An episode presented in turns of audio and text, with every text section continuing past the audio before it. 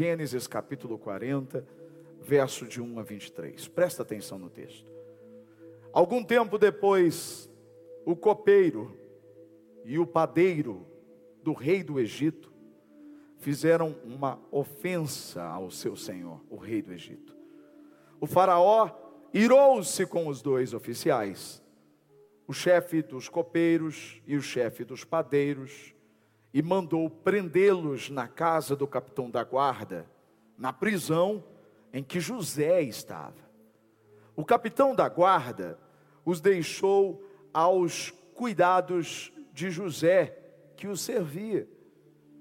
Depois de certo tempo, o copeiro e o padeiro do rei do Egito, que estavam na prisão, sonharam. Cada um teve um sonho. Ambos na mesma noite e cada sonho tinha sua própria interpretação. Quando José foi vê-los na manhã seguinte, notou que estavam abatidos. Por isso perguntou aos oficiais do Faraó, que também estavam presos na casa do seu senhor: Por que hoje vocês estão com um semblante triste? Eles responderam: Tivemos sonhos, mas não há quem os interprete. Disse-lhes José: não são de Deus as interpretações? Contem-me os sonhos. Então o chefe dos copeiros contou o sonho a José. Em meu sonho vi diante de mim uma videira com três ramos. Ela brotou, floresceu e deu uvas que amadureciam em cachos. A taça do faraó estava em minha mão. Peguei as uvas e as espremi na taça do Faraó e a entreguei em sua mão. Disse-lhe José: Esta é a interpretação. Os três ramos são três dias. Dentro de três dias, o Faraó vai exaltá-lo e restaurá-lo à sua posição. E você servirá a taça na mão dele, como costumava fazer quando era o seu copeiro. Quando tudo estiver indo bem com você, lembre-se de mim. Seja bondoso comigo. Fale de mim ao Faraó. Tire-me desta prisão, pois eu fui trazido à força da terra dos hebreus e também aqui nada fiz para ser jogado neste calabouço. Ouvindo o chefe dos padeiros essa interpretação favorável, disse a José: Eu também tive um sonho. Sobre a minha cabeça havia três cestas de pão branco. Na cesta de cima havia todo tipo de pães e doces que o Faraó aprecia, mas as aves vinham comer da cesta que eu trazia na cabeça. E disse José: Esta é a interpretação. As três cestas são três dias. Dentro de três dias o Faraó vai decapitá-lo e pendurá-lo numa árvore, e as aves comerão a sua carne. Três dias depois era aniversário do Faraó. E ele ofereceu um banquete a todos os seus conselheiros. Na presença deles, reapresentou o chefe do, dos copeiros e o chefe dos padeiros. Restaurou a sua posição ao chefe dos copeiros de modo que ele voltou a ser ou aquele que servia a taça do faraó. Mas ao chefe dos padeiros mandou enforcar, como José lhes disse em sua interpretação. Presta atenção nesse último texto. O último versículo diz assim: O chefe dos copeiros, porém, não se lembrou de José. Ao contrário, esqueceu-se dele. Esse texto é muito rico, né? muito forte. Primeiro que ele começa nos mostrando como José era realmente um homem especial, excelente. Deus estava com ele onde ele, onde ele estivesse, onde ele pisava as pontas dos pés. Esse rapaz que sofreu tantas injustiças, foi vendido pelos irmãos por conta de ciúmes, de inveja por conta de sonhos que ele teve, os irmãos não conseguiram lidar com isso, por conta da preferência do pai por ele. Isso fez com que a vida dele se complicasse. José foi jogado numa cisterna, foi vendido como escravo, mas Deus estava com ele. Deus estava com ele quando ele foi servir Potifar. E tudo que José colocava as mãos prosperava.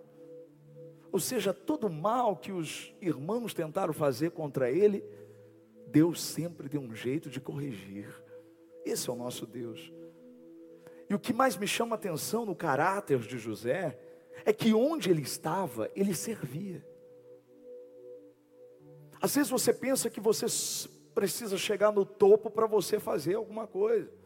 Quando eu tiver em tal posição que eu almejo, eu vou servir, eu vou fazer aquilo. E você não entendeu. Você tem que servir você tem que ter um coração prestativo, disposto e disponível em qualquer área que você tiver. Eu falo isso para os nossos voluntários. Hoje, quem está na, na porta, amanhã pode estar liderando o ministério. Quem está na mídia pode estar aqui pregando. Você tem que ser fiel ao que você está fazendo. E eu vejo isso em José. A Bíblia diz que ele cuidou, ele fazia tão bem que o responsável pelo cárcere, pela prisão, entregou a chave nas mãos dele, para que ele pudesse fazer tudo, e ele estava ali servindo outros presos. Mas nós, no auge da nossa prepotência, poderíamos pensar: eu já estou todo perdido, por que, que ainda tem que cuidar dos presos? Não, José fez isso com excelência.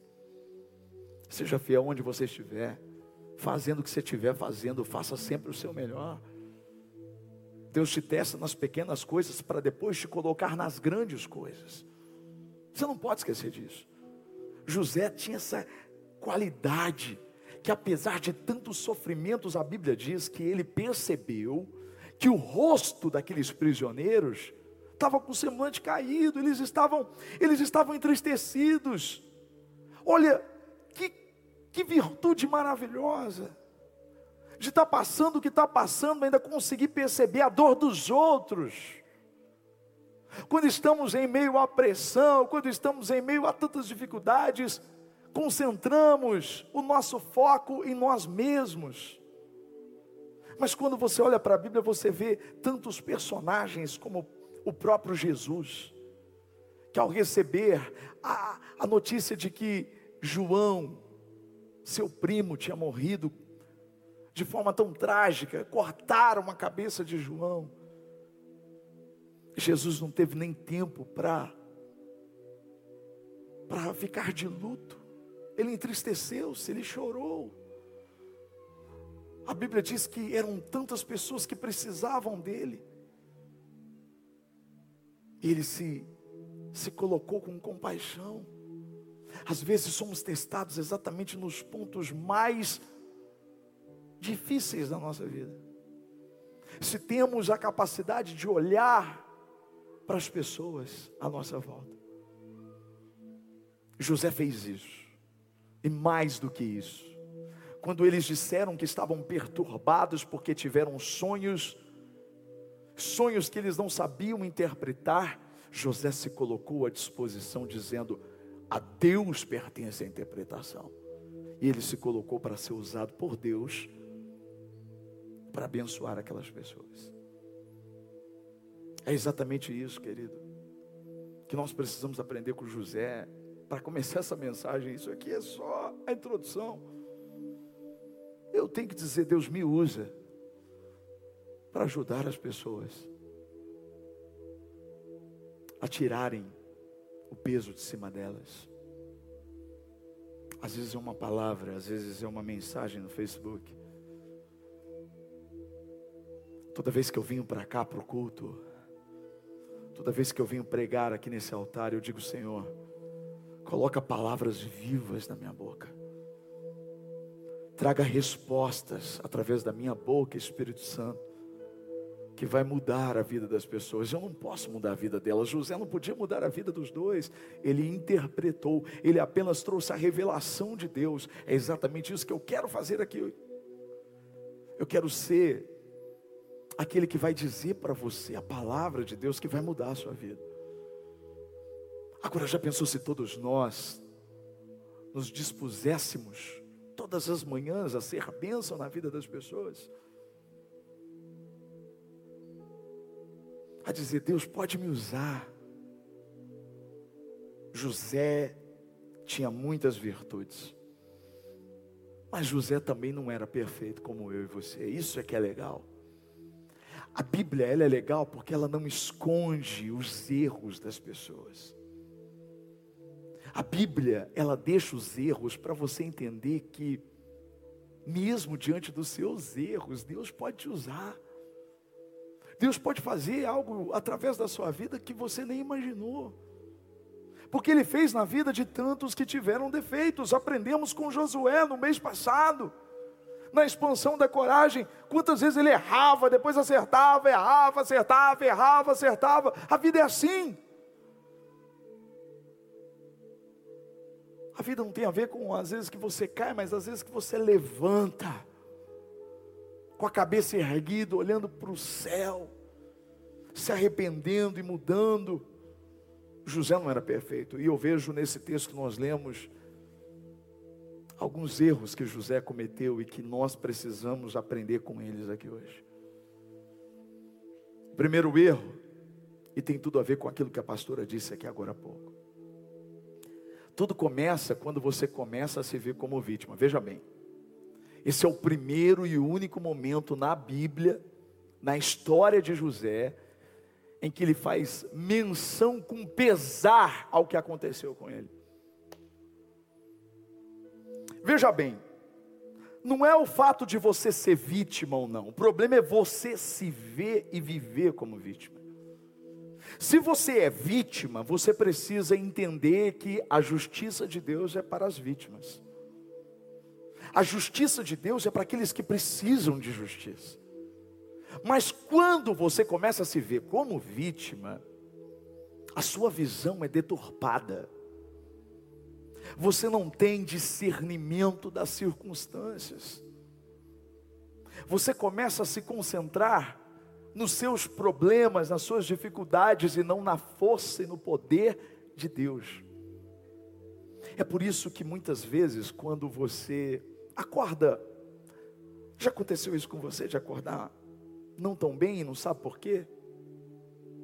Você acordou indisposto. Talvez você tenha tido uma, uma luta tremenda à noite em sonhos e você não, não lembra disso. Você acordou indisposto. Ou só eu que acordo às vezes indisposto? Parece que você está quebrado. Você acorda triste, não sabe por que, que essa tristeza vem. Mas aí você quer lutar contra isso porque você ouviu a palavra, você conhece a palavra, e aí você vai trabalhar. Aí é, é incrível quando alguém chega para você e diz assim: tem alguma coisa acontecendo com você. Aí você quer lutar contra isso. Eu disse: não, não, não tem nada, estou bem. Só não dormi bem. Não, tem alguma coisa acontecendo com você. Não, estou te achando. Não, ó, estou achando. Não, eu estou achando. Daqui a pouco você fala: é, realmente eu estou mesmo. E aí você começa a se ver como vítima, você começa a acreditar nessa história. E você começa a olhar para o seu passado. Porque tem muita gente que vai chegar para você e vai lembrar o seu passado, te colocando como vítima, dizendo: Olha, realmente você é um coitadinho. Olha o que fizeram com você. Veja bem, eu não estou aqui querendo minimizar o que aconteceu com você no passado. Eu não quero aqui de forma alguma tirar as injustiças, como se elas não existissem, como se elas não tivessem sido cometidas contra você. Mas você não pode olhar para elas e se enxergar como vítima. Porque foi no momento em que José se enxergou como vítima, ele olhou para o padeiro, o chefe do copeiro, aliás, dos copeiros. E ele começou a dizer: Olha, eu fui trazido da terra dos hebreus. Eu nem fiz nada para estar aqui. É o único momento que você vê José falando isso. E é o único momento que você vê ele cometendo erros muito claros. O primeiro erro é quando você se encara como vítima. O segundo erro é porque quando você se encara como vítima, você tem uma tendência de querer fazer com a sua própria força. Quando você se encara como coitado, você quer dar uma ajuda para Deus, você deixa Deus de lado. Você esquece da história de que Deus está no controle. E por frações de segundo, você toma atitudes que podem atrasar, comprometer, atrapalhar o propósito que Deus tem para você. Quando ele pede ajuda, ele disse para aquele homem que ele revelou o sonho. Ele disse: Olha, quando você estiver bem, me tira daqui. Lembra de mim. Faz alguma coisa. Agora presta atenção. Quando você lê a história, você vê que onde José estava, Deus sempre estava com ele. Ele tinha acesso ao Senhor. Ele acabou de buscar Deus na interpretação do sonho. Mas ele recorre a um homem. Ele confia no homem. Ele quer apressar o processo. Quem nunca quis apressar o processo? Quem nunca aqui viu uma chance de um caminho que na verdade era um atalho, tentou pegar esse atalho. Me indica, porque ninguém entra nesse lugar sem indicação, me indica, me ajuda. Eu não estou dizendo que você jamais vai precisar da ajuda das pessoas, pelo contrário, Deus levanta pessoas para nos ajudar. O problema é que Deus não falou e Deus falava com José. Ele foi por conta própria. Ele pediu para aquele homem se lembrar dele, para tirar ele dali, e ele se esqueceu por frações de segundo que quem tiraria ele dali não era aquele homem, era Deus. Às vezes você não tem essa sensação de como que eu posso? Quando eu olho para trás, eu vejo tantas coisas que aconteceram na minha vida, sabe, naqueles momentos de desespero que você. Você pede para as pessoas fazerem algo que elas não podem, e você sabe que elas não podem fazer por você. Mas você quer ajudar Deus Você quer acelerar o processo da forma errada. Ele cometeu um erro. O terceiro erro é que ele fez algo e esperou algo em troca. Ele trouxe uma interpretação de um sonho onde ele viu através da revelação de Deus onde aquele cara ia chegar ele usou disso para pedir um favor e para esperar algo em troca. Sabe por que tem muita gente decepcionada? Porque elas já fazem esperando que os outros um dia vão retribuir.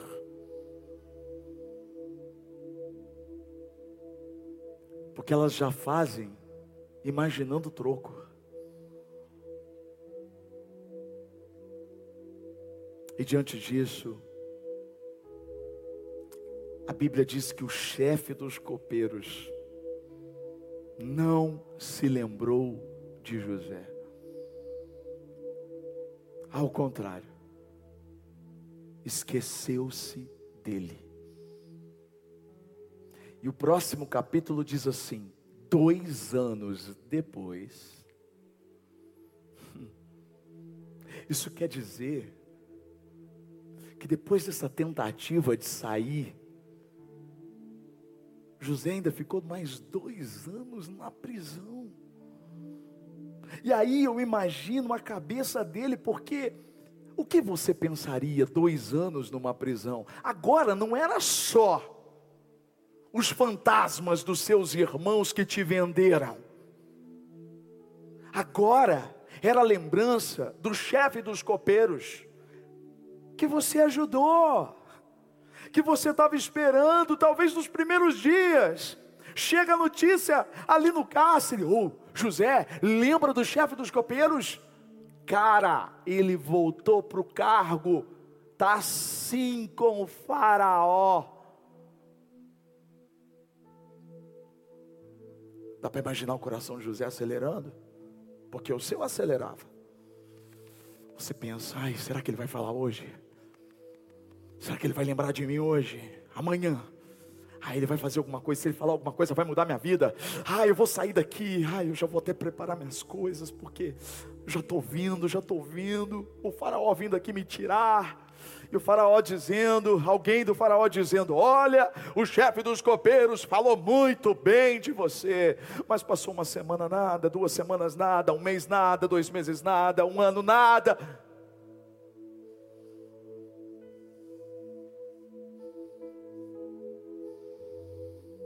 Guarda bem o que eu vou dizer aqui agora. Essa é a chave de hoje. Precisamos perdoar não só aqueles que nos fizeram mal, mas aqueles que poderiam ter feito bem e não fizeram. Oh, doeu, hein?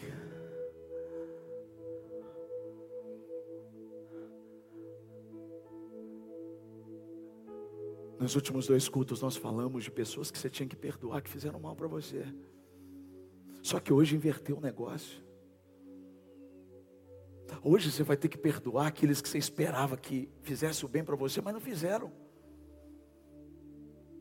E dura coisa é esperar de alguém e não ter uma resposta. Dura coisa é você colocar expectativa em alguém de que esse alguém vai mudar a sua história, a sua vida, e essa expectativa não foi atendida. Eu sei que Deus está falando com você. Quem é que você esperava?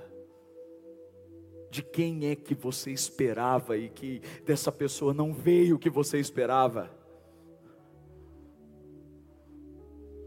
Aquelas pessoas que você mais precisava e de repente, seus amigos, sua família, via você passando por dificuldade e não fizeram nada, podiam fazer. Uma ligação, uma ajuda, um dinheiro que não faria falta, mas que mudaria a sua história, que te ajudaria. Hoje é dia de liberar essas pessoas. Sabe por que você não liberou elas até hoje? Porque você ainda não entendeu. Você não entendeu por que elas te esqueceram no momento que elas deveriam lembrar de você.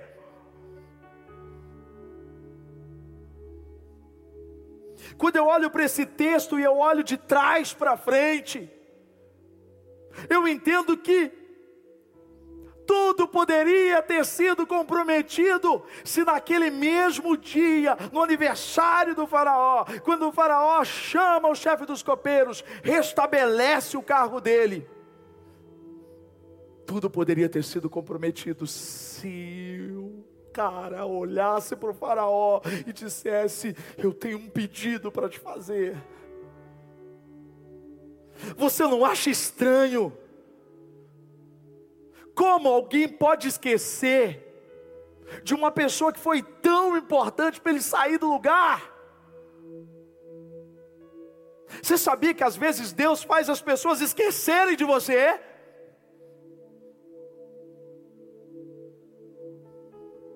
Porque se elas não esquecessem de você, e se lembrassem de você como você queria que elas lembrassem, o seu futuro poderia ser totalmente comprometido.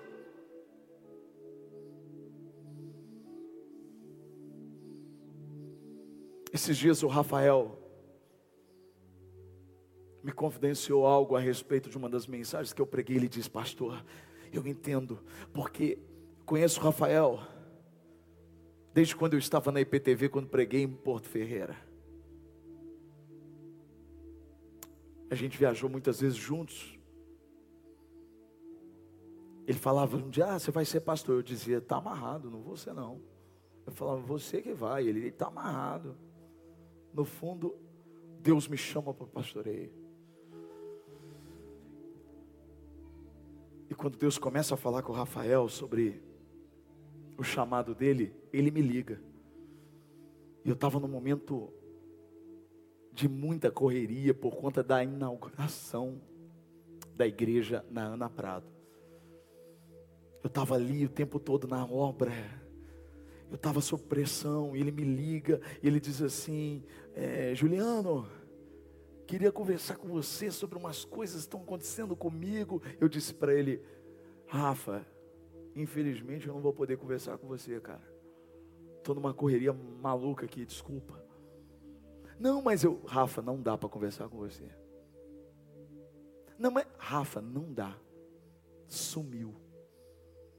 Inauguramos a igreja. Meses e meses depois ele aparece. Confessando, eu estou com meu coração com muita raiva, porque onde já se viu você não ter falado comigo? Eu nem lembrava. Agora, se Deus quisesse, eu tinha parado tudo para falar com ele. Mas por que, que eu não falei com ele? Sem eu mesmo saber. Porque ele queria ouvir algo para fazer algo. E se ele tivesse feito algo naquele momento, ele não estaria hoje aqui vivendo o que ele está vivendo.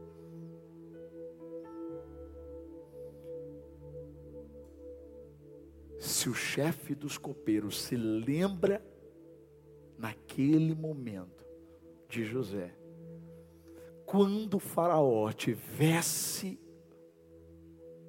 o sonho, aquele sonho que mudou a história de José, José não seria nem lembrado, porque ele já tinha saído da prisão. Deus precisava que aquele cara se lembrasse no momento certo.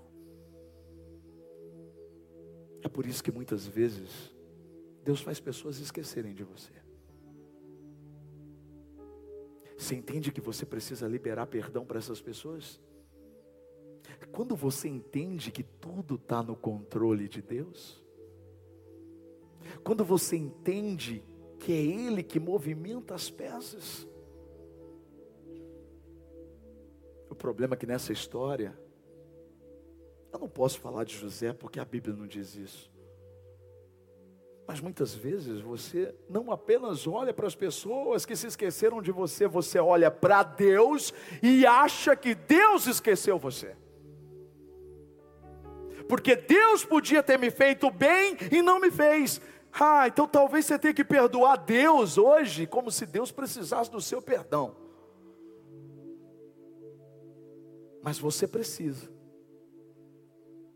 Você precisa entender isso. Porque eu sei que eu estou pregando para pessoas que estão magoadas com Deus. Gente que está triste com Deus, dizendo: Deus me esqueceu. Ele podia ter feito, ele podia ter dado uma palavra, ele podia ter mudado a história. Mas ele não fez. E não fez por quê? Porque ele tem um propósito. Deus não age antes por necessidade sua. Deus age por propósito. E propósito tem o tempo certo. Quando você diz que Deus me esqueceu, porque você não conhece nem a Bíblia. Como que Deus pode esquecer de alguém? Como Deus, sendo Deus, poderia se esquecer de você? Ele disse: Acaso uma mãe pode se esquecer de um filho que ainda amamenta? Mesmo que essa viesse a se esquecer, eu jamais me esqueceria de você, diz o Senhor. Deus não pode te esquecer, cara. Ei, mulher, Ele não te esqueceu, não. Ele só está te dando livramento, porque se fosse acontecer o que você queria, você não poderia viver o propósito que Ele tem para você.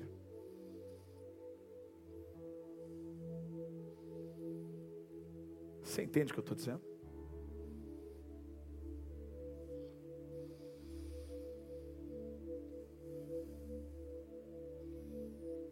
A oportunidade certa no tempo errado é a oportunidade errada. A oportunidade pode ser maravilhosa, mas no tempo errado, ela se torna a oportunidade errada. Há tempo para todas as coisas. Para todas. O nosso grande desafio é aprender a lição. Você quer ver o que eu estou dizendo de uma forma muito clara? João Rafael, vem aqui.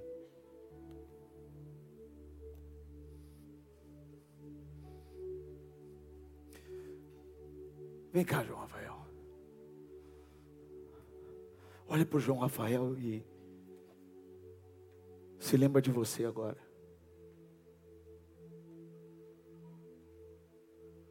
Porque é assim que a gente está o tempo todo, sabia?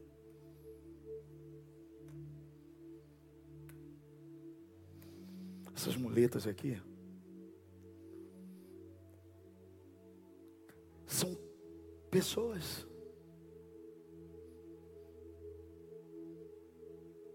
Pessoas que você quer se apoiar nelas, você depende delas o tempo todo, você quer, você quer. Veja bem, a muleta é importante. Ela ajuda nas feridas. Pessoas são importantes quando estamos feridos, quando estamos machucados, quando estamos limitados. O que não pode é depois do tempo de cura, depois que você foi curado, você insistir em continuar com a muleta. Deus está dizendo: me dá essa muleta aqui, e você não aceita, você não confia. Você fica bravo com a muleta, porque ela tem que te ajudar a caminhar. Talvez seja um amigo, talvez seja sua mãe, talvez seja o seu pastor. Alguém que você quer o tempo todo para se apoiar. O seu trabalho. Quais são suas muletas? Às vezes Deus está tentando tirar de você. Cada palavra que você vem aqui, Ele diz assim: Você me dá essa muleta aqui, me dá essa, me dá essa muleta aqui, me dá essa, me dá essa muleta aqui, me dá essa, me dá essa muleta aqui, me dá essa, me dá essa muleta aqui, me dá essa, me dá essa muleta aqui, me dá essa, me dá essa muleta aqui, me dá essa, me dá essa muleta aqui, me dá essa, me dá essa muleta aqui, me dá essa, me dá essa muleta aqui, me dá essa, me dá